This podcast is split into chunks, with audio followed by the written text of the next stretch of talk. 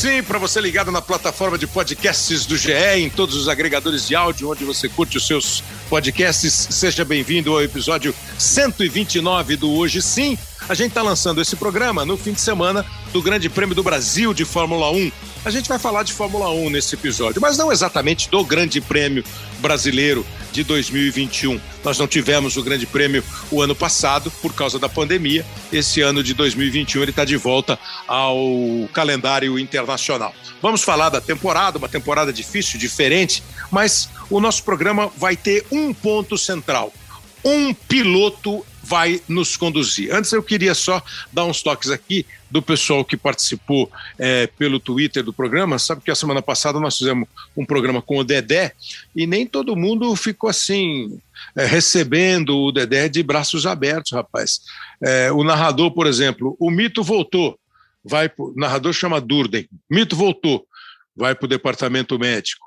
O do Santos, eu não sei para que time que ele torce, que não seja por aqui. Pedro Henrique, ah, o Dedé vai para o departamento médico de novo. Luiz Varanda, será que alguém quer contratar o Dedé? Ele foi mais duro do que isso. O, a Sandra também, achando que o Dedé só fica no departamento médico. O Guitarzeiro, torcedor do Cruzeiro, a mesma coisa. A Di Maravilhosa, essa diz que ele vai subir com o Vasco em 2022. É, e tem o Zero Repórter, Zero de Cruzeiro, evidentemente, falando do Dedé. O Carlos Gomes, acha que o Dedé não foi muito legal com uma torcida que o aceitaria, mas ele não fala exatamente qual é a torcida. E o Aurélio diz que ainda é fã do Dedé. Só alguns registros sobre o episódio da semana passada. Obrigado a você que participou. Mas ao episódio dessa semana, nós temos três caras absolutamente conhecedores de Fórmula 1, que vivem a Fórmula 1 há muito tempo. Piloto, repórter, comentarista, narrador, tem de tudo um pouco para falar deste senhor aqui. Ó. Este senhor aqui vai nos conduzir pelo papo sobre Fórmula 1. Aí vem ele, Lewis Hamilton, novo fenômeno da Fórmula 1. Lewis Hamilton, da McLaren. Lewis Hamilton vence de ponta a ponta o Grande Prêmio do Canadá. Um espetáculo. Surge um novo gênio na Fórmula 1. Pelo menos pinta assim. E são 92 vitórias! 92 vitórias de um cidadão com C maiúsculo, de um piloto com P-I-L-O-T-O maiúsculos, de uma estrela do esporte, de um fenômeno do esporte. E nós temos a sorte, o privilégio de ver nascer, cumprir, vencer, arrebentar Lewis Hamilton. Se existe a tal de sorte do campeão, do bi, do tri, do tetra, do penta, do hexa. Uma, duas, três, quatro, cinco, seis. Todo mundo junto. Sete vezes campeão do mundo, Lewis Hamilton. Ele agora é o parâmetro da Fórmula 1. Será possível igualar esses números? O Lewis Hamilton vai ser o nosso fio condutor desse assunto. Ele já chegou a 100 vitórias na Fórmula 1. Nós mostramos ali o primeiro título que ele conquistou, dos sete que ele ganhou. A vitória de número 92, quando ele ultrapassou o Michael Schumacher, né? O Schumacher tinha 90, tem 91, aí ele chegou às 92 e agora já está com 100 vitórias. Como eu disse, sete títulos mundiais. E você pega em números, né? Número de título, ele e Schumacher estão empatados. Número de vitórias, ele está na frente. Número de poles, que eu lembro quando a gente viu o número de poles do Ayrton Senna, 65, e achava que seria impossível alguém passar. O Vettel chegou a 57, o Schumacher a 68 e o Lewis Hamilton modestamente já fez 101 poles. E número de pontos, de pódios, enfim. É, tenho o prazer de receber aqui um grande piloto, um grande jornalista e um narrador, jornalista também. Eu vou começar com o narrador, Luciano Burti. Não, Luciano Burti não é narrador, Luciano Burti é o piloto. Luciano Burti, Odinei Edson e Lívio Oríquio são os nossos convidados. O, o Lívio Oríquio, um jornalista de muitos e muitos anos cobrindo Fórmula 1 por vários veículos, rádio, é, internet, jornal. O Odinei Edson, que também tem uma longa carreira acompanhando a Fórmula 1, é, trabalhando nas rádios é, Globo, Excelsior, Eldorado, hoje está na Band FM, na Band News FM, né? E o Luciano Burti, que é o nosso companheiro aqui dos canais Globo, comentou a Fórmula 1 durante muito tempo também e foi piloto de Fórmula 1, piloto de equipe, piloto titular de equipe, piloto de testes da Ferrari. O Burti, ele é o novo parâmetro da Fórmula 1. Um prazer tê-lo aqui. O parâmetro é Lewis Hamilton e pronto. Fala, Kleber Machado. Prazer estar com você. Fala a verdade, Kleber. Saudade até das nossas transmissões pois é. juntos. Saudade, cara.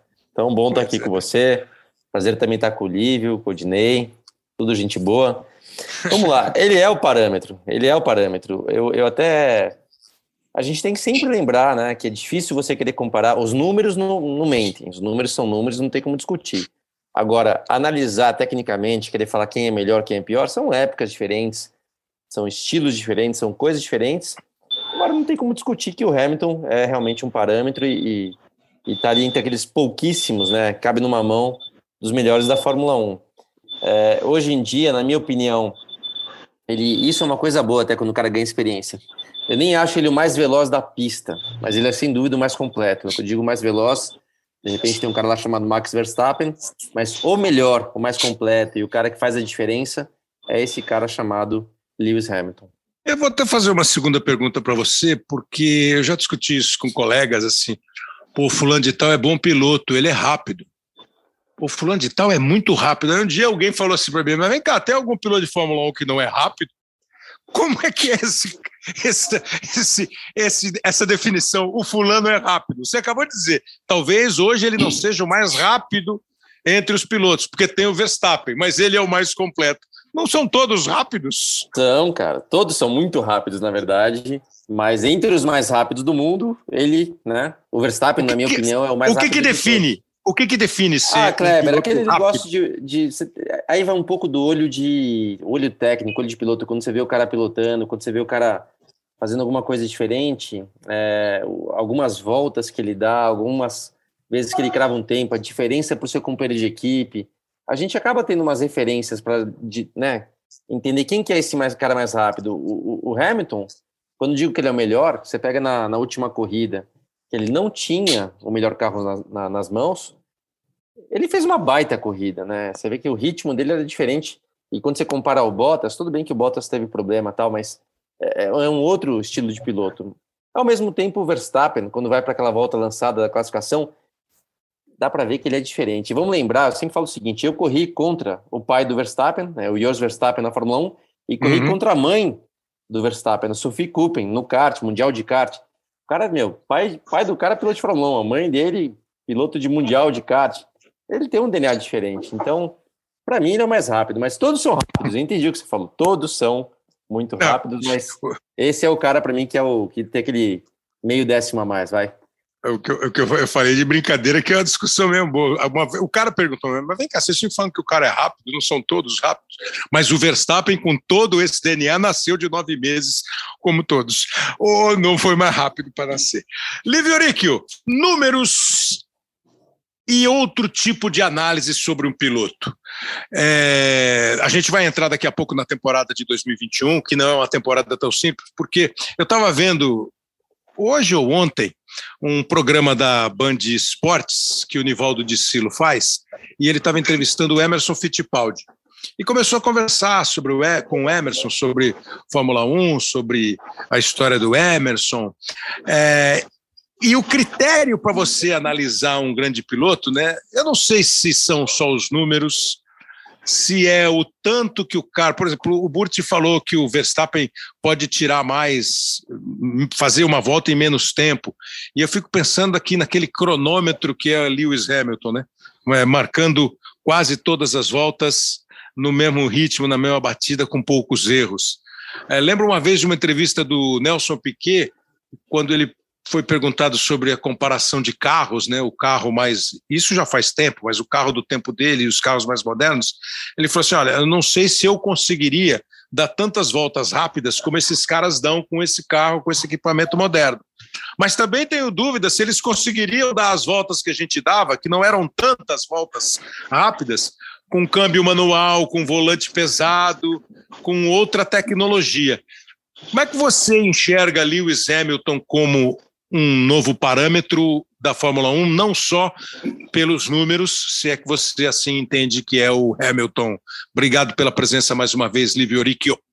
Olha, amigos, prazer em falar com vocês, Kleber, Rodinei, Burke, que nos ouve.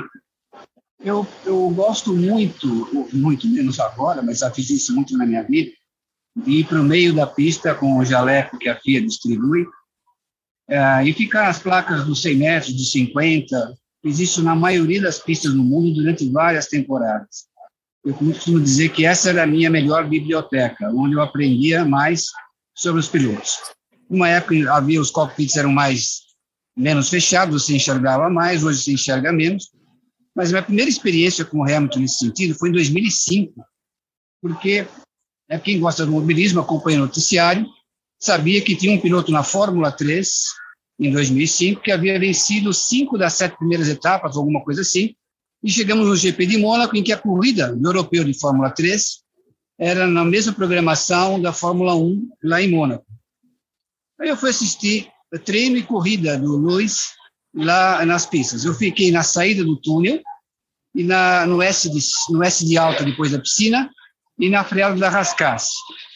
Na época, o Luiz tinha um capacete amarelo, muito parecido com o capacete do ídolo dele, do Ayrton Senna. É aquele piloto que leva muita velocidade para dentro da curva, breca muito dentro. Normalmente, numa condição dessa, na hora que ele vira o volante, a traseira tende a escapar.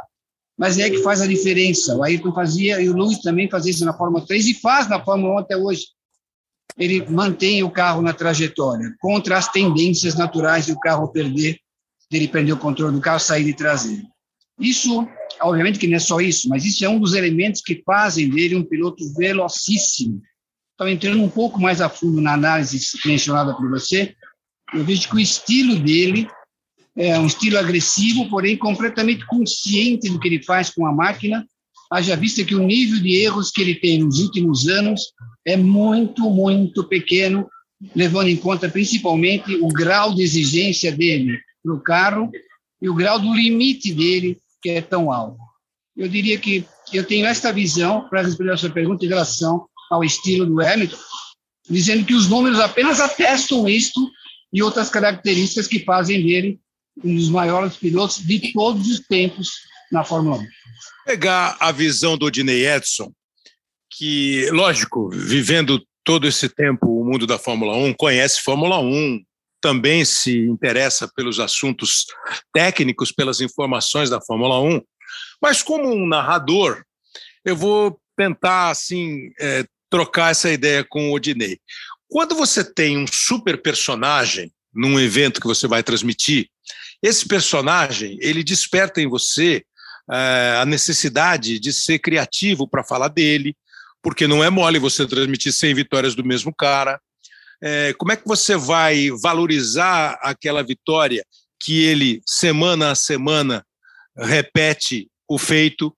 É diferente você falar de piloto brasileiro, né? quando você está transmitindo uma corrida, uma temporada que é vencida, como foi vencida várias vezes, mais da metade da temporada pelo Senna, isso é uma coisa. Quando é o Hamilton, aquilo é um personagem do esporte que você está vendo é, marcar a época, fazer história. Bom, não é mole, né? O cara chegar a sete títulos, a 100 vitórias, a 101 poles, a praticamente não ter adversário. Acaba sendo até uma desculpa. Ah, mas com quem ele corre? O fulano corria. na época tinha o Prost, o Mansell, o Senna, o Piquet. Agora, com quem ele corre? Ah, nesse instante, o Verstappen. E acho que tem bons pilotos. Acho que a, o futuro da Fórmula 1 está bem garantido em relação a bons talentos. Mas como é que é, o Dinei? O cara ganha muito. E ele foi se aproximando de bater recordes, né? Chegou e passou as poles do Schumacher, chegou e passou as vitórias do Schumacher, igualou os títulos do Schumacher. E imagino eu a tendência, se ele tiver ainda uma super disposição e, evidentemente, equipamento, como ele tem, ele vai ganhar o oitavo título mundial uma hora ou outra, se ele tiver afim. Como é que é para o narrador viver e acompanhar? Porque você é, como acho que nós três aqui, né? Vimos o começo da carreira do Hamilton e estamos vendo a consagração absoluta do Hamilton. É, Para o narrador também é tocante, também é vibrante, também é emocionante transmitir uma carreira e ela tem esse tamanho todo, Odinei, você vai chegar aqui descascando, dizendo que ele não guia nada. Imagina. Primeiro, obrigado pelo convite, Cleber. Um abraço para você, para o Burt, para os ouvintes, né? Porque estamos num podcast aqui. é, e o Lívio, que também está lá em Interlagos, mais uma vez, é, cobrindo brilhantemente o, o Grande Prêmio de Fórmula 1 de São Paulo. Nessa questão da transmissão, Kleber, eu acho que é muito natural, independente de ser o Hamilton, de ser o Senna ou qualquer outro protagonista daquele momento, porque é, a partir do momento que o atleta extrai é, a, e consegue superar as dificuldades é, do esporte, isso emociona. Né? Uhum. Então, quando a gente é, observa o Hamilton é, extraindo do carro com uma habilidade incrível em todos os, os, os momentos da, da, da, pista, é, isso emociona quem gosta do esporte e a gente está ali porque o esporte nos fascina. Então, isso faz com que a gente ganhe é, uma emoção natural de, de ser mais vibrante naquele momento da conquista é, do piloto, independente de ser Senna ou de ser Hamilton. Mas o Hamilton ele está construindo é, e não terminou ainda, já já já está no posto mais alto, na minha opinião, dentre a história da Fórmula 1.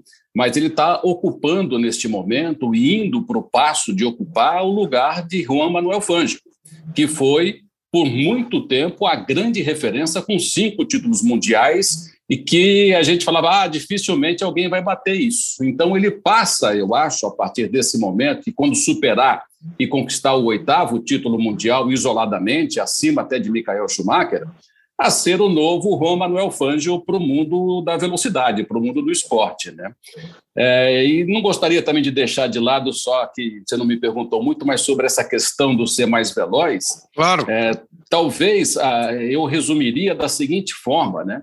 O mais veloz é, é o mais doido, aquele que é mais maluco, que consegue não brecar com a curva chegando e, é mesmo assim, consegue dominar aquela máquina que é uma máquina completamente distinta do conhecimento. Né?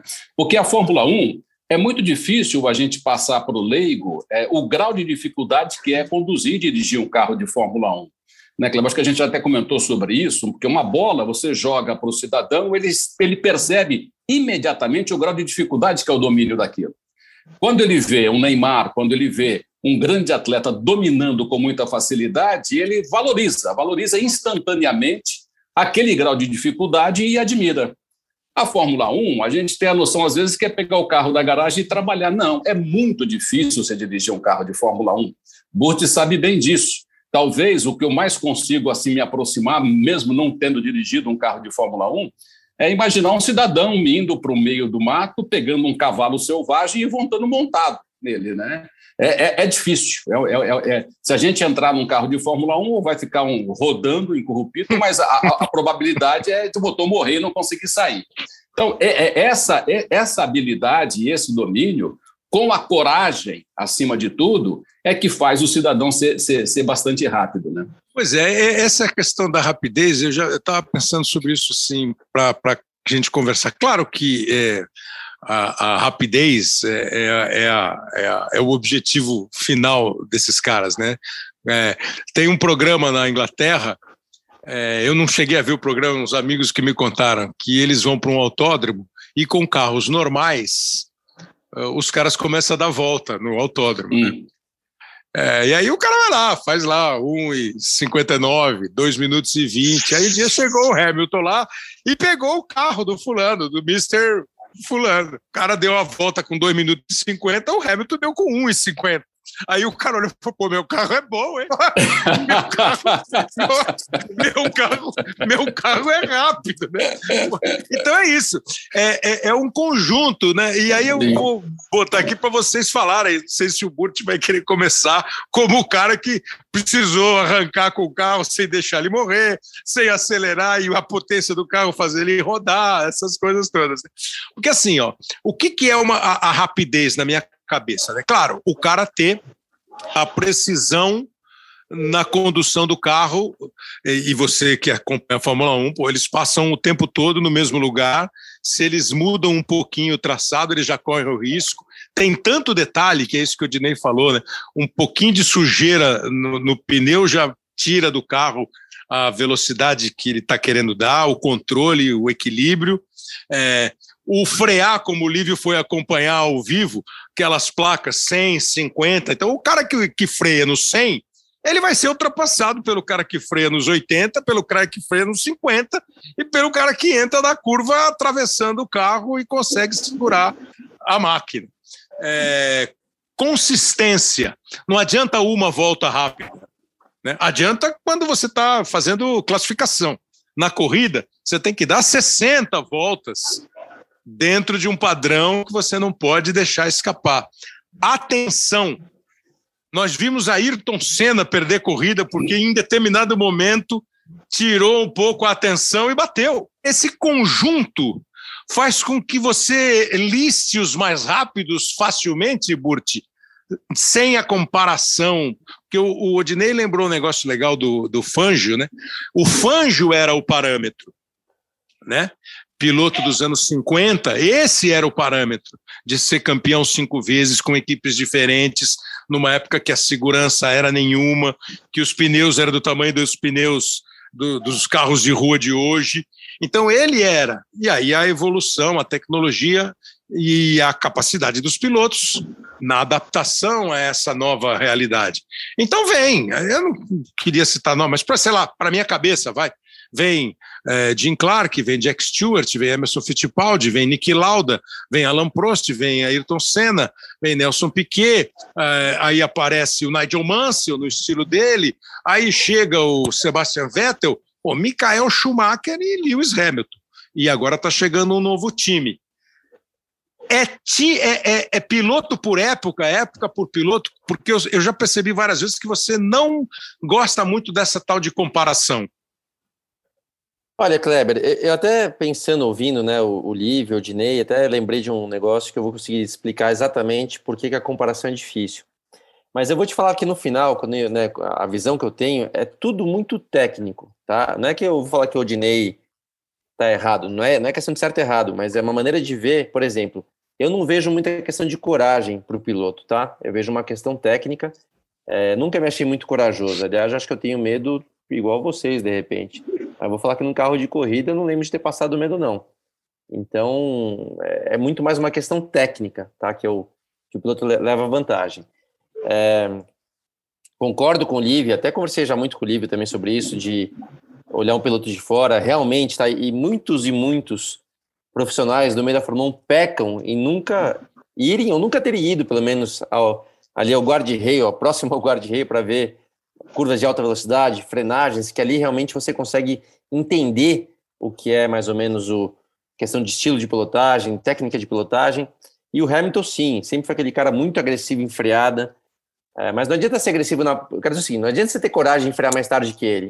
O problema é frear tarde, parar, contornar na linha certa, Exato. na certa.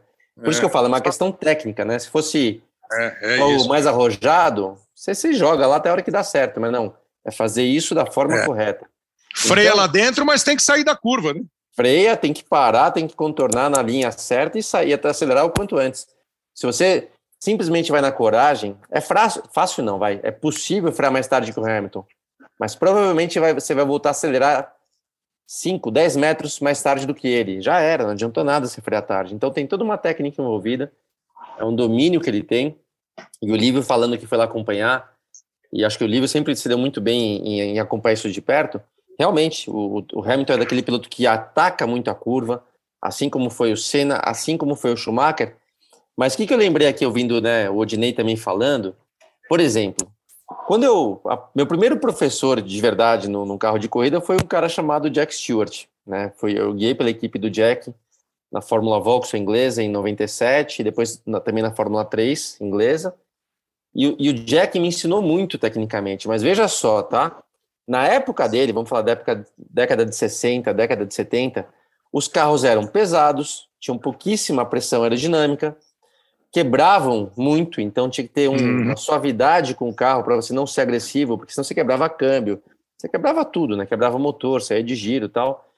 E o Jack me ensinou, e eu posso dizer que ele ensinou certo, porque eu venci um campeonato em 97 usando essa técnica de não me preocupar muito com a freada, de frear um pouco mais cedo, mas mantendo o equilíbrio, mas de contornar e aí sim acelerar o mais cedo possível. Ele colocava um velocímetro, carro de corrida não tem velocímetro.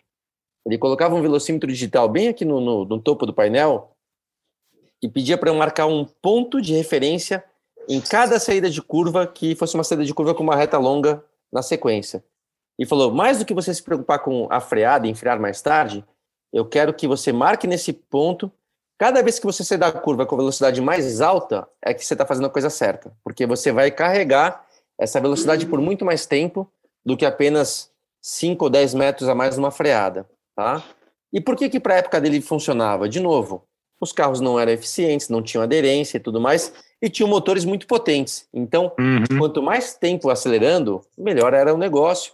Com mais suavidade, você desgastava menos equipamento, você quebrava, não quebrava o carro, e você tinha tal da constância que vocês, vocês já destacaram, né, de fazer volta a volta constante. Pô, o Jack Stewart, preciso explicar, vocês conhecem até melhor, vocês não. viram mais do que eu vi, né? O Jack, meu, fenomenal, veloc, velocíssimo, é, super constante e vencedor, né, de três campeonatos mundiais e etc. Então, por que, que é muito técnico e não dá para comparar? O Jack hoje em dia, com essa técnica dele, estaria lá andando no, no, no final do grid, porque não adianta. Mesmo, mesmo, mesmo com o carro do Hamilton? Mesmo com o carro do Hamilton. Hoje em dia você tem que ser super agressivo na entrada de curva. A curva, antigamente, quando você viu um gráfico de telemetria, é difícil explicar isso aqui, tá? mas era uma curva redonda, era um tal do U que a gente chama. Hoje a curva passou a ser um V. Você freia depois do Deus me livre, Entendi. para o carro, porque o carro tem, tem a pressão aerodinâmica, o carro tem os freios, o carro tem aderência, vira o volante de forma brusca, não de forma suave. E, e já e aponta para sair. E acelera com tudo. A, aponta para atacar, para reacelerar rápido. A reaceleração Exato. é tão importante quanto a entrada Exato. na curva. Quer dizer, na verdade, acaba sendo um desenho total. Um... A a curva ficou, um, ficou vai, um V e a curva ficou mais curta. Ela se ataca, ela vira de uma vez e acelera com tudo. Então são técnicas diferentes. Quem sabe o Jack, talvez com todo o talento que ele tem como piloto, talvez ele fosse se adaptar a essa técnica de hoje em dia e fosse ser tricampeão mundial. Talvez claro, sim. claro, é talvez isso que sim. eu acho. Mas talvez sim. Mas eu vou te falar, eu guiei com o Schumacher e, e, e posso falar que eu conheço do estilo dele. Eu não acho que o Schumacher seria um, um multicampeão naquela época, não. Ele poderia ser até o mais veloz de todos, mas naquela época que, na época do Jack. 60, 70, exato, é, acabei não falando. Na década de 60 ou 70, o Schumacher ia, ia acabar sendo talvez o mais veloz da pista, mas não ia terminar várias provas com o carro quebrado, porque ele era muito agressivo com o carro. Ele freava realmente muito Entendi. tarde, virava o volante de uma vez. Mas zebra, zebra era a pista. Zebra era mas pista. Desculpa, então, assim, Kleber. Só, só, eu, vou, eu vou deixar, Ginei. Então, assim, são técnicas diferentes, são momentos diferentes, e é por isso que eu, eu falo que a comparação é muito difícil. Então, acho que eu me alonguei aqui, até perdi um pouquinho o prumo do que eu queria falar, mas acho que não, vocês entenderam que, de onde, mas, não, deixa, de onde eu quero chegar. Deixa eu te provocar, então, só com ainda em cima desse assunto, é, dessa questão. Quando você disse que o Jack poderia se adaptar a, ao momento de hoje, você também não acha que o Schumacher se adaptaria é, a, ao é. momento do U lá atrás? Acho que não tanto. O Dinei não tanto, porque a característica dele, o que ele realmente fazia, a diferença era, era muito nessa questão da agressividade, é, daquele ponto de, de tá acima um pouco do limite. Eu vou te dar um exemplo, vai, para contar quem. Mas que é o... e o Hamilton? E o Hamilton? Não, eu, eu tô falando, o Hamilton é, é difícil falar porque o Schumacher ele convivi e, não, vi telemetrias. Eu, né? Porque a, a, minha pergunta, acho que em cima Fala. dessa do Dinei, que vai leva para o futebol, né? ah, o cara que jogava futebol em 60 não corria como o cara que corre em 2020. Claro que não. Mas se ele jogasse bola, se ele tivesse aquele. Se fosse possível uma pessoa com aquele talento de 60 e com o preparo físico de 2020, ele jogaria. Ele teria que se adaptar a um novo espaço, a um novo tipo de marcação.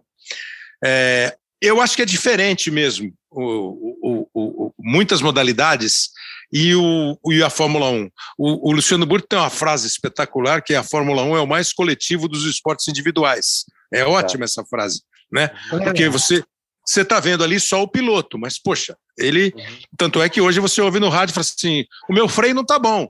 ele tá guiando o carro, meu freio não tá bom. O cara entra e fala assim, tá assim. Acabou a conversa. O cara não tá, o cara não tá pilotando, mas tá dizendo pra ele que o freio tá bom. Ele não.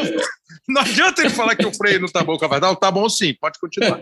E acabou, não tem. E às vezes o cara fala assim: não, tô ótimo aqui. O cara fala assim: box, box, box, tá quebrado o carro, acabou, vai bem embora. É isso aí. Não tem. Ele, ele, ele, tem quase dois. Ele tem um cara que conduz de maneira extraordinária, arrojada, constante, mas ele tem um cara que está vendo tudo o que acontece com o carro.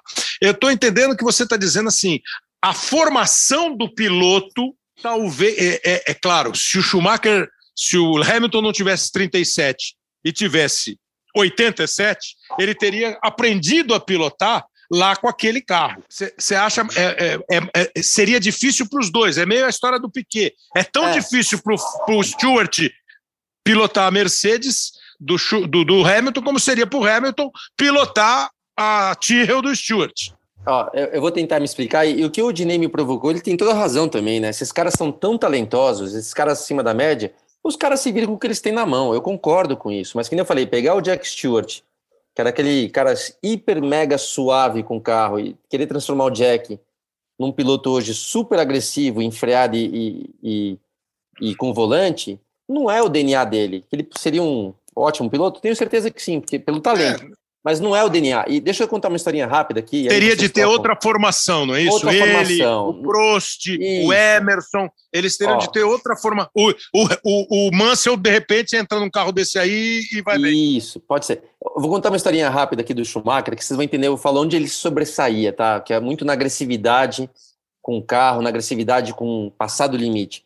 Eu tava. O Ed Irvine, que foi companheiro do Michael por muito tempo na Ferrari, aliás, só Falei coisa interessante. Ontem, né? Obviamente, podcast aqui vai passar em datas diferentes, mas ontem eu falei com, com o Irvine, foi aniversário dele ontem. Eu mandei uma mensagem, a gente se fala até hoje, faz 20 anos que eu tive aquele meu acidente que eu quase morri, justamente foi com o Irvine. E até hoje a gente se fala, né? E, e eu lembro de uma história que traduz muito o que o Schumacher foi na Fórmula 1. O Ed falando de um ano lá, não vou lembrar se foi 97, 96, não sei eles estavam correndo Spa-Francorchamps, na famosa Rouge, né? E naquela época, fazer o Rouge de pé embaixo, né? Sem tirar o pé do acelerador, era muito difícil. E o Irvine falou, cara, eu consegui. O Schumacher fazia toda a volta, eu consegui fazer na classificação de tanque vazio, de pneu novo, eu consegui fazer. Beleza. Falou que chegou no domingo de manhã, tinha o warm-up naquela época. E o warm-up você sai de pneu usado, de tanque cheio, ou seja, na pior condição possível do carro. Adivinha, na primeira volta vai lá Schumacher, faz o Rouge de pé embaixo, na primeira volta do armap. Tá, né? Pneu frio, pista suja, tanque cheio, pé embaixo.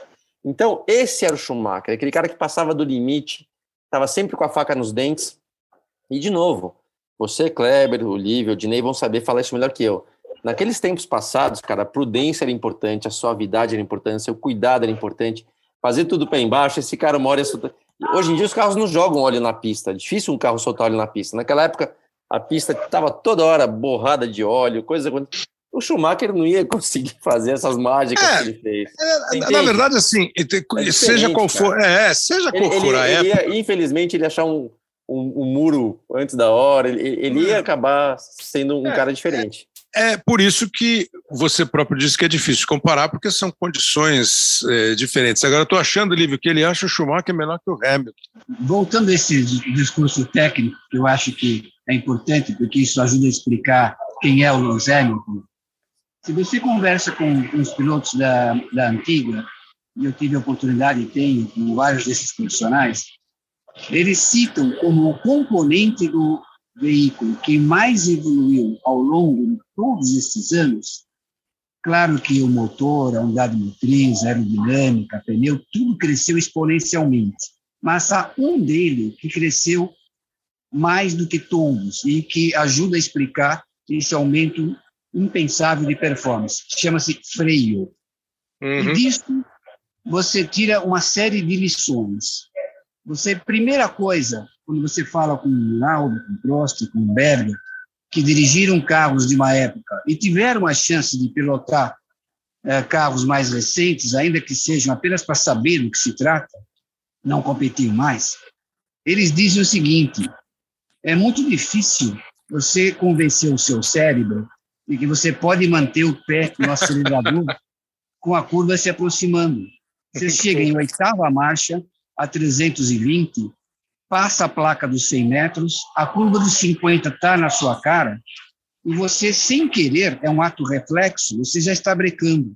Há um sentido de preservação da vida, que é nato do ser humano, e se manifesta mais do que o, o ato consciente de você brecar. Então, o piloto, às vezes, nem sabe, porque ele não está sendo tão rápido, por um motivo. Ele tira o pé alguns instantes antes, porque ele não foi educado para aquela realidade. O cérebro dele não está convencido de que ele pode brecar aos 60 metros, por exemplo, e reduzir de 330 para 80 numa curva de baixa e contornar aquela curva. A tendência é o cérebro dele que ele vai seguir em frente e vai se matar. Então, é, isso é muito importante. E esse freio hipereficiente que você tem... Olívio, pois não? Deixa eu não, aproveitar, você, você me falou um negócio assim, você sempre foi um profissional, e continua sendo, que adora conversar com as pessoas que fazem o circo, lá os artistas lá, piloto, mecânico, engenheiro, e você falou desse instinto de preservação. E aí a gente estava conversando com o Burt sobre como o cara se forma como piloto. É evidente que o garoto que tem 18 anos e está começando a pilotar, ele sabe que esse freio aí funciona. Você acha que a cabeça do piloto vai mudando conforme a época? Isso não há a menor dúvida, isso não sou eu que falo. Esses mesmos personagens que eu citei, a frase que eles dizem é: você tem que se formar neste automobilismo para ser eficiente neste automobilismo. Você não pode se formar na, na escola que nós frequentamos e achar que vem nesta daqui e vai ser eficaz, como o Durk falou. Então você também, então você também não é muito afeito a comparações. Você, como é que você define assim épocas diferentes? Porque a gente adora. Quem foi o maior jogador do mundo? Foi o Pelé. Quem foi o maior piloto do mundo? Ah, foi o Senna, foi o Ayrton, foi o, foi o Schumacher, foi o Hamilton, foi o Fangio. É, você tenta é, escolher um representante de cada época? Sem dúvida alguma. Você não pode.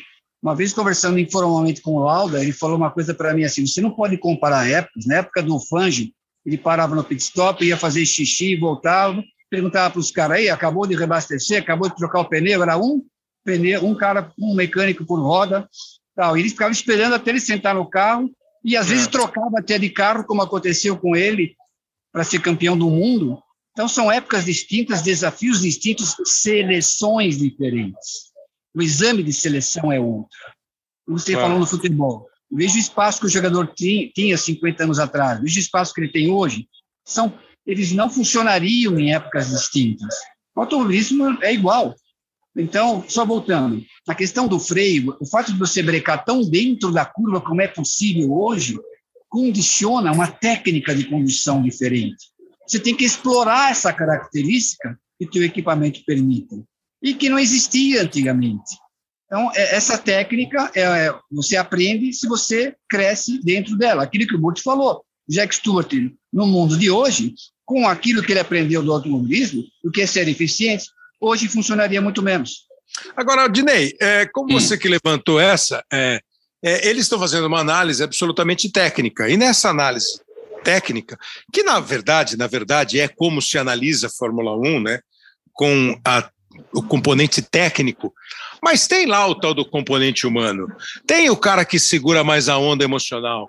Tem o cara que, é, na situação adversa, porque uma coisa é o freio estar tá perfeito, outra coisa é o pneu estourar e o cara ganhar a corrida com três.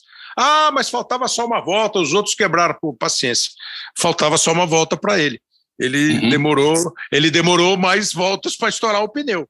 É, é sorte, também tem componente sorte. Esse lado emocional, esse lado do personagem, como é que você é, insere o Hamilton na história? Porque assim, se a gente for fazer lista, é, eu acho que a lista não vai fugir, né? De Fangio. Pô, assim, eu nunca vi, eu só vi filme, mas pô, os caras falam do Stirling Moss, que nunca ganhou um campeonato, e foi o grande adversário do Fangio.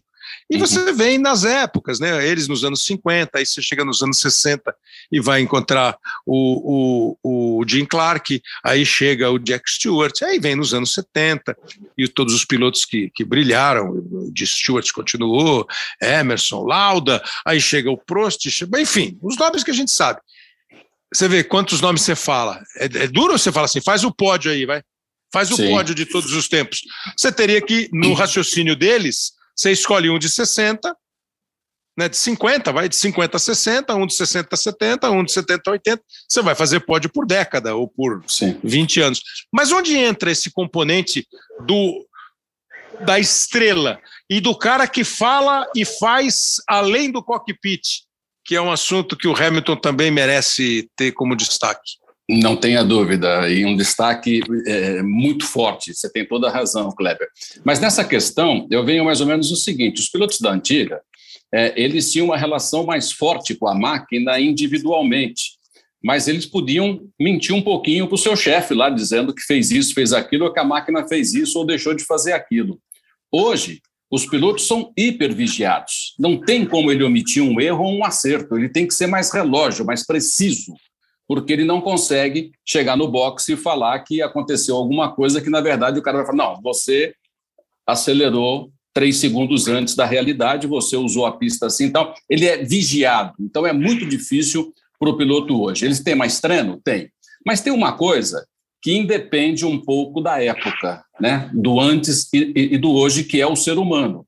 Pode ter desenvolvido um pouquinho mais a questão física? Pode se você, só fazendo um parênteses aqui, você pega o Pelé como referência do futebol e voltando, porque é fácil a comparação, era um atleta privilegiado geneticamente, é, que conseguia subir bem, que tinha um físico ótimo para o futebol e que tinha todos os ingredientes necessários para se tornar o que se tornou o maior do mundo em todos os tempos.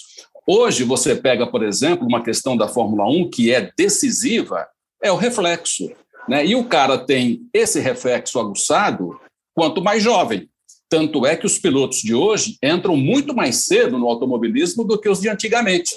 Né? Os caras corriam antigamente com muito mais idade, porque o reflexo era menos exigido. Hoje você pega esses carros, e um, e um ponto ruim para a gente explicar isso para o cara que acompanha a Fórmula 1 pela televisão, e você sabe bem disso, é difícil a imagem mostrar a real velocidade de um carro de Fórmula 1 né? principalmente com a tomada à, à distância. Então, é, é, isso sempre foi uma briga muito severa e reação técnicos. E reação do piloto, nem pensar, né? Como é que o piloto está reagindo ao que ele está fazendo? Lá dentro, né? Mas o reflexo, Kleber, ele é da idade. A gente sabe que a idade vem, o reflexo vai embora, vai sumir. Mas você sabe, Odinei, você sabe. Não, eu, é... eu, o Lívio e o Burt não sabemos. não sabemos, porque vocês não têm idade suficiente para isso. Vocês vão exato. chegar lá ainda. Exato, então, exato. se perguntar para o Burt ou para qualquer piloto, a, a 300 por hora, com o guarda-reio na orelha, que tem que ter coragem sim, seu Luciano Putz, e você falar isso porque você estava lá dentro e não se incomodava com isso, mas o cara para andar de montanha russa tem que ter coragem também, assim como o cara que vai no foguete tem que ter coragem. Porque, sabe o que aconteceu, Cleber? Eu estava lá batendo um papinho com os pilotos de, de, de Fórmula 1 e toquei nesse assunto. Eles me falaram: ah, pô, corajosos são esses caras da MotoGP. Eu fui é. lá e conversei com os caras da MotoGP, os caras falaram, ah, Colares são esses caras que andam de, de, avião de caça. Aí eu parei por aí, entendeu? Eu falei, cada um tem o seu grau de coragem, o seu grau de dificuldade. É. Mas a questão coragem, do reflexo, eu, aí, acho... Aí, aí, aí, esse, aí esse cara aí do foguete falou que corajoso é que atravessa a rua fora da faixa. hora do pois é. Cada um tem uma Paulo. referência, né? Cada um tem uma referência. Mas o reflexo é muito importante, sim, e eu acho que a idade ela é determinante para essa questão do reflexo. Por isso, esses pilotos é. de Fórmula 1, com essa tecnologia toda que tem, vão se comprometer cada vez mais cedo. Olívio, você gosta de estatística? Você, você se liga nas estatísticas dos pilotos? Olha, a estatística ela é um, ela te oferece uma série de parâmetros para você fazer planejamentos. É ela é um raio-x daquilo que você está examinando, ela é muito importante. Os Estados Unidos é um país que funciona na base a base dele. eu gosto, sim, acho importante. Qual é a estatística, por exemplo, pra, eh, em termos de piloto, desses números, assim, títulos de campeão, vitórias, poles, pódios, voltas mais rápidas? Qual é aquele que você mais se interessa para perceber a performance de um piloto? Olha, depende do parâmetro que você quer julgar, né? Se você vai falar, eu quero ver quem é um piloto realmente veloz, você analisa que o cara tem 101 pole position, 68 Schumacher, 65 Ayrton, 57 o Vettel, eles necessariamente são pilotos muito rápidos. Uhum. Os números atestam isso. Se você quer falar velocidade associada à regularidade, você vai ver, assim, vitórias do Lewis Hamilton. Você vai ver principalmente o número de pódios do Lewis Hamilton. E outra coisa importante é a porcentagem entre o número de pódios ou o número de vitórias em relação ao número de largadas. Este é um dado ainda mais representativo, que ele te dá o parâmetro de eficiência é, naquilo que você quer. E nesse que é aspecto é, que, mesmo... Que, que vê, se, vê se são esses os números é, de, de pódios, Lívio. Ele tem 178 pódios, são 62% de pódios nas carreiras. O Schumacher, 50% de pódios. Uhum. O Vettel, 44%. O Prost, 53%. Eu não estou nem dando número de, de pódios, né? Ele tem 178, o Schumacher tem 155. Mas, por exemplo, é, às vezes você vê assim, ó, o Vettel tem 122 pódios, o Prost tem 106 pódios, uma diferença boa. Só que do tanto de corrida que correu e tanto de pódio que chegou, o Vettel tem 44% e o Prost 53%. É isso que você está falando, né? Esse é o parâmetro verdadeiro. É o número de êxitos em função do número de tentativas. Esse é que te dá um raio-x mais preciso daquilo que cada um faz. É. E se você vê essa porcentagem de êxito pelo número de tentativas do Hamilton, isso é o que mais impressiona ao longo da carreira dele. Atesta Porque... o excepcional profissional que ele é. Porque você pode também, né, Luciano, é, fazer uma. Aí não é só o número frio, a estatística fria, mas é a análise da estatística, né? Que uma outra brincadeira com futebol.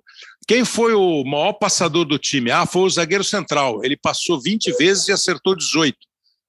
17 passes ele deu para o lado, para o cara que estava a um metro dele. Né? Então, é um número que você precisa eh, ler o número e entender o número. Porque mesmo um piloto, por exemplo, você, quando na Fórmula 1, é, poucos grandes prêmios, eu imagino, você entrou e falou assim: pô, esse aqui dá para eu ganhar na comparação com os outros carros. Mas dá para você ter uma noção, né, do que o cara. Então, sei lá, eu, por que, que o George Russell hoje é considerado um futuro fenômeno? Porque ele corre numa equipe que tem pouca possibilidade de obter bons resultados e ele consegue alguns. O Lando Norris, junto com o crescimento da McLaren, passa a ser um super candidato à estrela no futuro. Né? Dá para fazer essa comparação de ler o número e conseguir adaptar o número, adaptar não, mas conseguir explicar o número dentro das possibilidades que o cara está tá correndo. É, você tem que analisar bem, porque eu comecei até aqui falando né, que os números não mentem. Os números não mentem, o número está lá. Agora, para você analisar isso, tem que tomar muito cuidado. Eu vou te dar um exemplo também, eu gosto de falar daquilo que é real, né? Não apenas do que eu acho. Queria comparar, por exemplo, os números, vai, seja do, do, Hamilton ou seja de algum outro piloto do Verstappen, do que ele consegue, né, de largadas e de é, chegadas que ele conquista, pódios que ele conquista. É, é, é, é impossível de você querer comparar, por exemplo, com, com o Senna, é, com o Piquet, com o Emerson, que são carros e, e realidades completamente diferentes. Eu vou te falar o porquê, Kleber. Quando eu corria, que não faz tanto tempo assim, né? Corri em 2001, faz 20 anos. Eu tinha um motor novo por dia. Era um motor na sexta, um motor no sábado, um motor no domingo. Eram três motores no final de semana. Hoje em dia, você tem três motores para a temporada. temporada. Para a temporada. Então, o nível de durabilidade é outro. Se você pegar quantas vezes o carro do, do Emerson quebrou, do Piquet quebrou, do Senna quebrou, comparado ao do Hamilton, você vai ver que é completamente diferente. Então, assim, esse número, ele é real, o número mostra muita coisa, sim, mas para terminar a corrida, para chegar ao pódio, para conquistar a vitória e para marcar pontos, o carro tem que ir até o final. E tecnicamente hoje, a gente vê muitas corridas que terminam os 20 carros, né? Que não tem ninguém abandona. Então, sim, sim. Então, esse é um, é um diferencial muito grande. O número é, não dá também para te balizar quando você vai comparar épocas diferentes, né? Então, isso é um outro ponto. Você vê que a questão do reflexo e realmente de cada vez os pilotos serem mais novos, começando mais e mais novos na Fórmula 1, Pode ver também. Pega o Schumacher, que foi lá, meu, heptacampeão, blá blá blá. Vou dar um tempinho lá, ficou X anos fora, voltou lá com seus 40 anos Dois. de idade. Dois anos fora. Voltou, o que aconteceu? Não acompanhava o. Rosberg, tomava pau do Rosberg direto e reto. Pega o Alonso, cara. Tudo bem que o Alonso não tá no carro para vencer corrida, mas ele é um excelente piloto, hein? Excelente piloto. Mas ele não é mais o Alonso que ele era há 5, 7 anos atrás. Isso o que, que é? É um negócio chamado idade, cara. O reflexo fica diferente. Eu falo, o Uhum. campo de visão, o teu fundo né, de visão vai, vai sofrendo, você perde a profundidade, você perde. Estou falando de aqui de milésimos, né? De milésimos Uhum, somados Isso. dão a diferença. Então, isso também, Borti. o Gilney falou. Você conversa também com pilotos que pilotaram carros em que a interatividade era muito menor do que é hoje, o que eles sinalizam para você, e isso é unânime, é que a, a velocidade você até pode chegar um pouco perto daqueles que são muito rápidos hoje. Mas a interação, você concatenar tudo enquanto pilota e agir com correção naquele comando que você tem que fazer, tirar os olhos da pista, olhar para o volante, que é onde está o painel, mexer naqueles botões todos, encontrar o melhor acerto de diferencial, mistura de combustível, distribuição de frenagem. Eles afirmam que é o mais difícil. A idade interfere diretamente, além dessa questão do reflexo sinalizada por vocês, levantada pelo Dinei, mas principalmente nessa questão da interatividade com tudo que te cerca. O seu cérebro perde, reduz a velocidade que ele tinha de concatenar tudo. E você, as suas respostas são bem menos eficientes por conta disso. Então, É, resumindo, nessa- Uhum. pois não. Não, não, digo.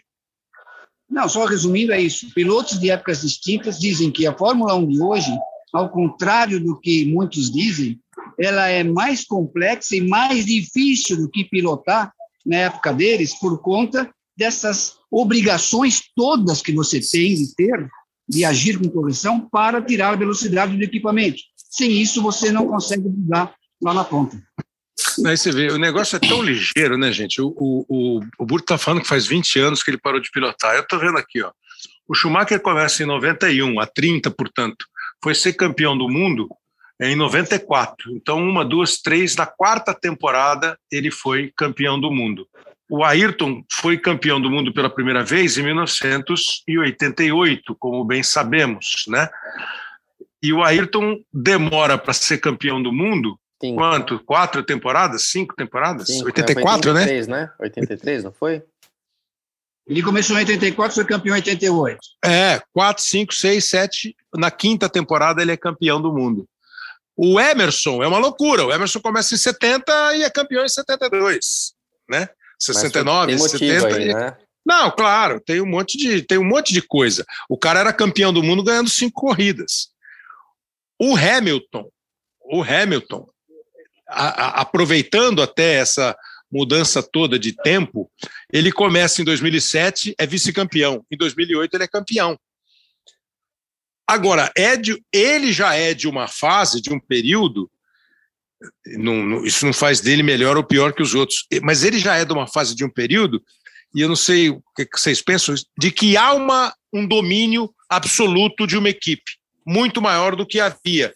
E acho que isso também é fundamental. Ó, Kleber, é, é, sim, mas vamos também pensar aqui, né? Eu sempre falo, para- quando né, eu tava na Ferrari, os caras, pô, Ferrari, só o Schumacher ganha, não aguento mais a Fórmula 1.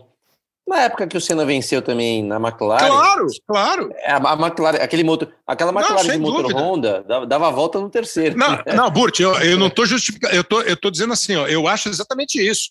Quando o cara falava, ah, mas o Schumacher ganha porque o carro dele é melhor. Eu, eu rebatia com isso, falei assim, gente, Isso, o Senna foi concordo. campeão do mundo, é, a equipe dele ganhou 15 das 16 corridas. Isso, porque Ele- uma jogaram ele- fora.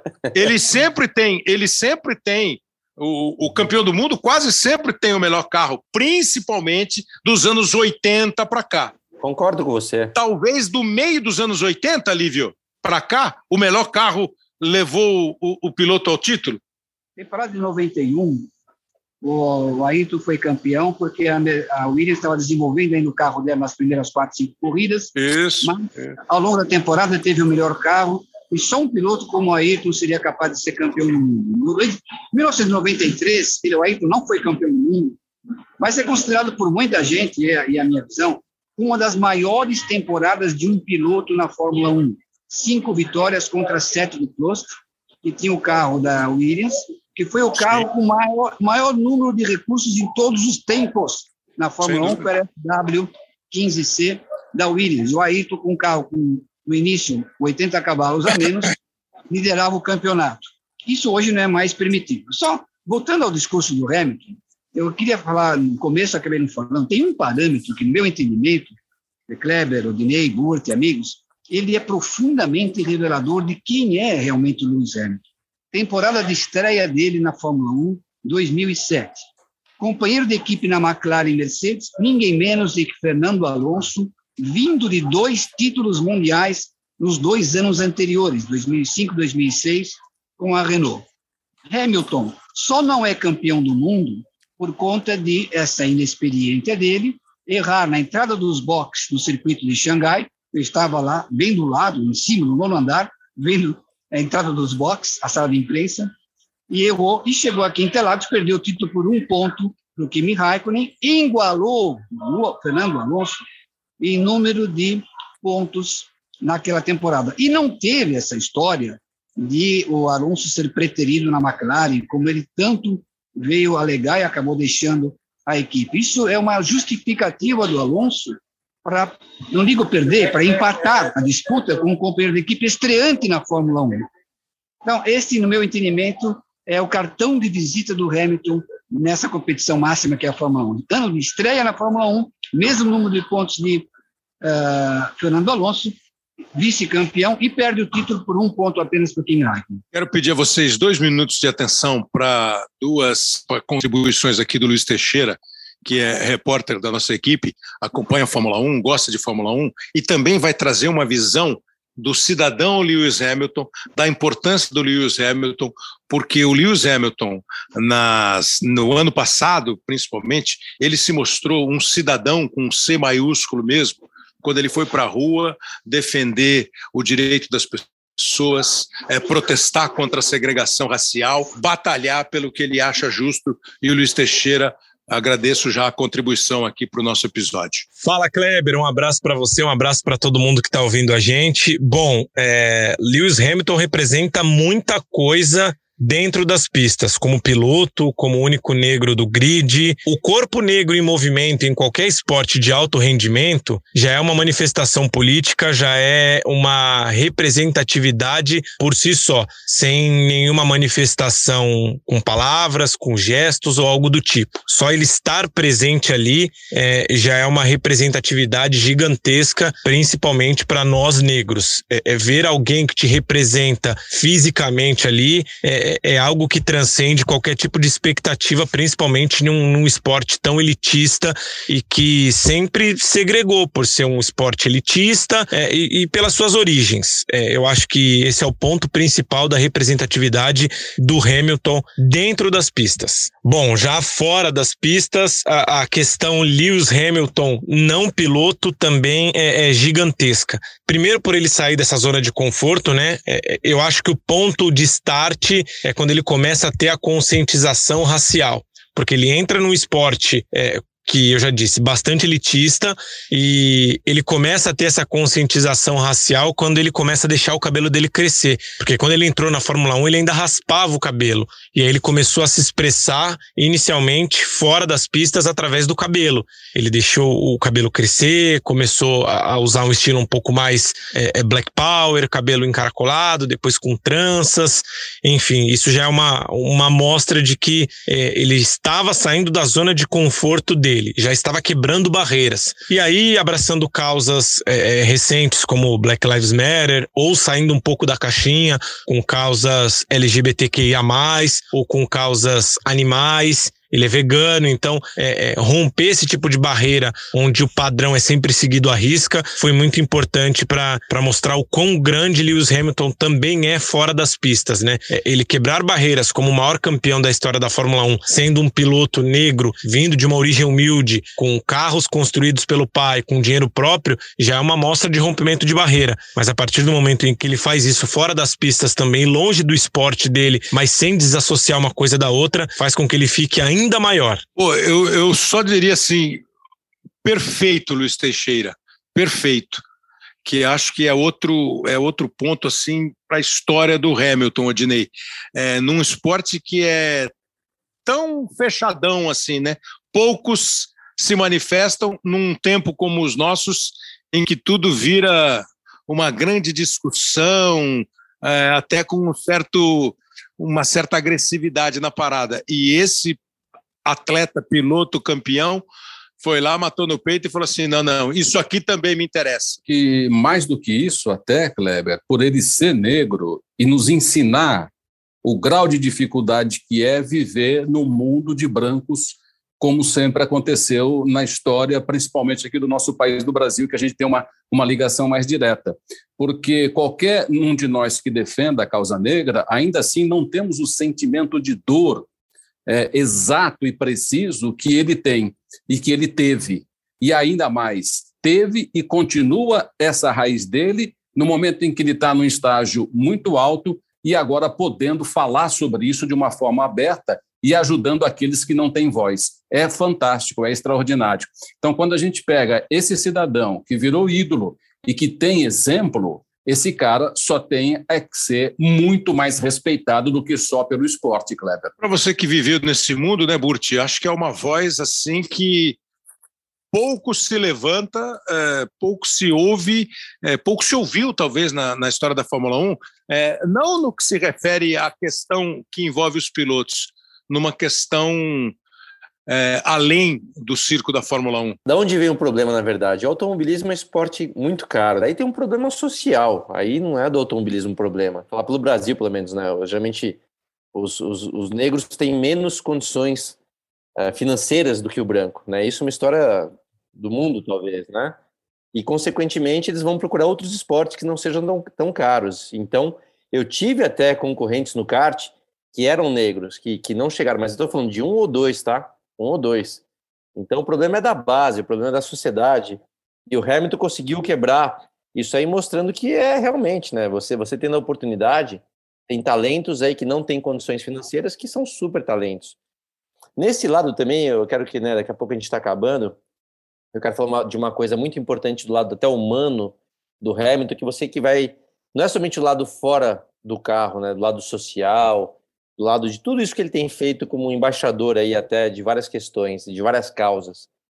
Dentro do carro, Kleber, se você lembrar de, né, vamos falar dos grandes campeões, a gente falou do Schumacher, a gente falou do Senna, é, entre outros, sempre foram caras muito, de novo, vou usar aquela expressão, faca nos dentes.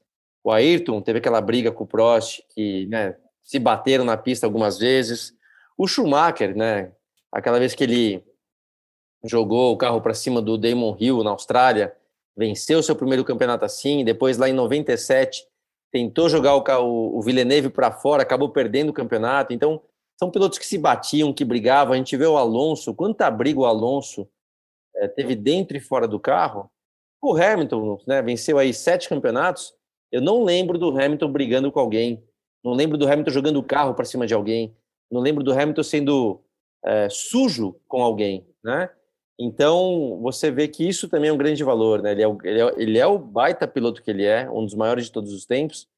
Mas vou te falar, se tem uma coisa que ele se destaca muito, é justamente da, desse, do comportamental, desse lado limpo que ele tem de ser realmente um esportista que joga de acordo com as regras do jogo. Isso realmente é um grande exemplo por parte do Hamilton. Bom, dito isso, gente, para encerrar aqui o nosso, o nosso episódio, é, falamos muito mais de Fórmula 1, de história, de questões outras, e o Lewis Hamilton acabou sendo só o grande nome. Que agora sim, é, Dinei, é, é duro mesmo falar, né, quem é o melhor, quem é o pior. Não vou pedir isso para vocês, mas ele está entre os melhores, se você quiser, evidentemente, falar aqueles que mais te encantam ao longo da história. Você já falou do Fanjo, certamente ele vai estar tá nessa.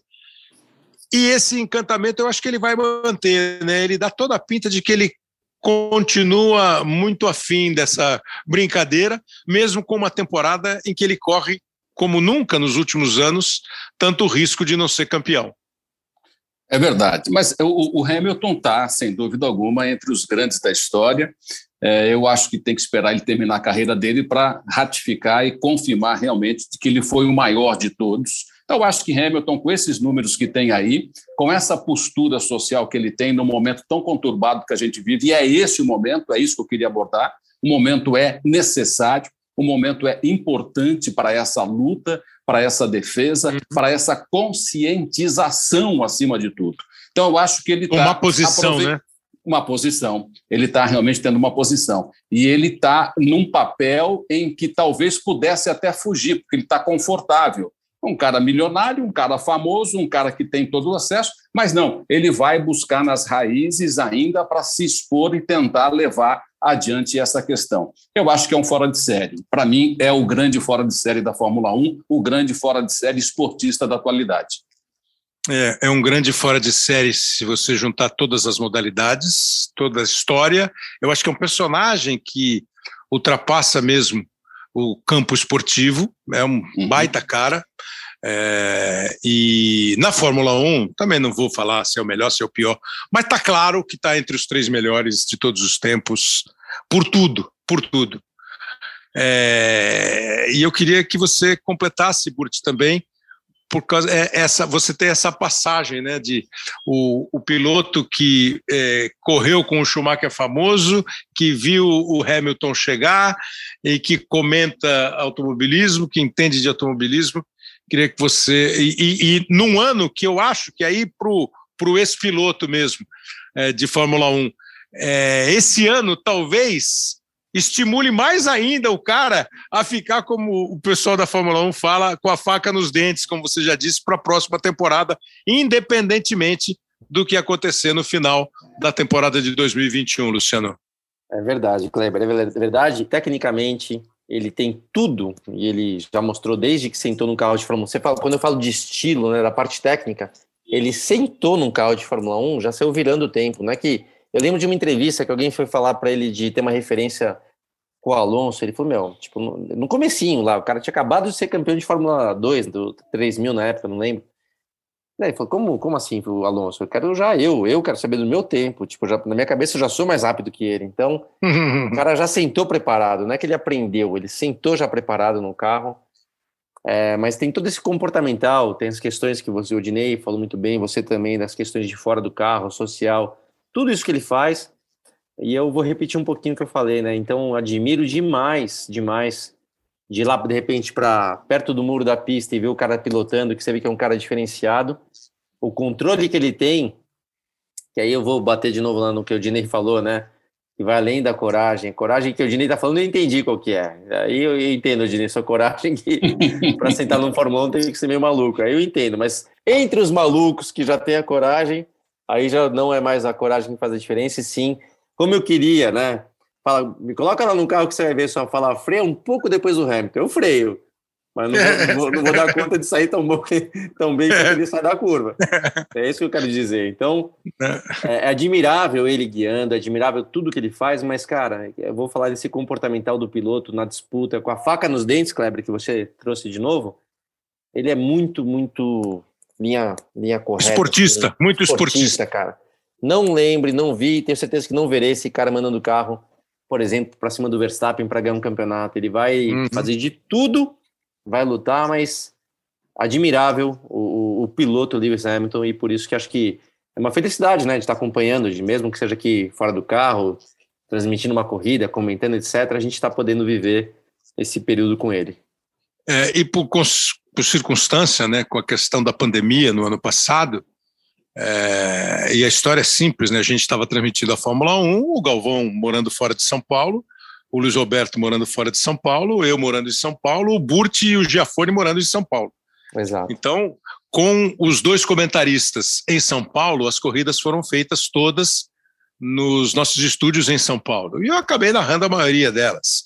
O Everaldo narrou algumas e eu narrei muitas delas. É, com a, assim, a responsabilidade, e aí é o, o prazer da carreira do narrador, né? De transmitir. O, o, o Everaldo transmitiu a vitória 91, quando ele empatou com Schumacher. Aí eu transmiti a vitória 92, quando ele passa a ser o maior vencedor de todos os tempos, é, quando ele conquista o sétimo título. E na transmissão, assim, eu lembro de ter batido muito nessa aí. É, é um, é um campeão e é um cidadão. É, isso faz do cara assim mais gigantesco ainda do que ele é com o talento esportivo dele. E o Odinei também transmitiu, e acho que isso é, é genial. Ter, conviver com um cara desse tamanho. E assim, nesse dia 11 de novembro, quando a gente está gravando, ele já no Brasil, se preparando, repito, né, nós estamos gravando isso numa quinta-feira, antes dos treinos e da corrida de São Paulo, de Interlagos. Ele sempre que vem para cá, e o Lívio citou, o Lívio ficou fora agora desse finalzinho, que deu problema lá na comunicação dele, que o Lívio participou do programa direto lá de Interlagos. É, o Lívio lembrou quando ele apareceu com um capacete amarelo, parecido com o do Ayrton Senna. E se bobear, ele usa esse capacete no fim de semana do Grande Prêmio do Brasil. E ele postou na quinta-feira, dia 11 de novembro de 2021. Minha maior inspiração era a forma como ele corria, sua paixão pela vida e pelo esporte. Mas, mais do que tudo, foi a maneira como ele enfrentou sozinho um sistema que nem sempre foi gentil com ele. Que o legado de Ayrton Senna viva para sempre, especialmente vibrante nesse final de semana. Foi a postagem do Lewis Hamilton. Acho que com essa dá para gente encerrar. Obrigado, Dinei Edson. Espero que participe de outros, hein? Ok, com essa daí é aquele livro que a gente fecha e reflete ele por uma semana no mínimo. Um abraço, Bastardo, um abraço a todos, obrigado pelo convite. Luciano Burti, vamos fazer mais, hein, Burti? Quando quiser, Kleber, prazer estar com você, gosto muito aí da tua parceria, então quando precisar é só dar um toque. Valeu, Dinei, abração, abraço a todos. E obrigado ao Olívio Oríquio, que participou também com a sua brilhante contribuição como um cara bem informado, técnico, um apaixonado pelo automobilismo. Pedro Suaide e o Léo Bianchi são os editores e os produtores do nosso podcast. A semana que vem tem mais. Hoje sim, aqui no ge.globo barra podcasts e onde você gosta de ouvir os seus podcasts favoritos. Valeu, grande abraço, até mais.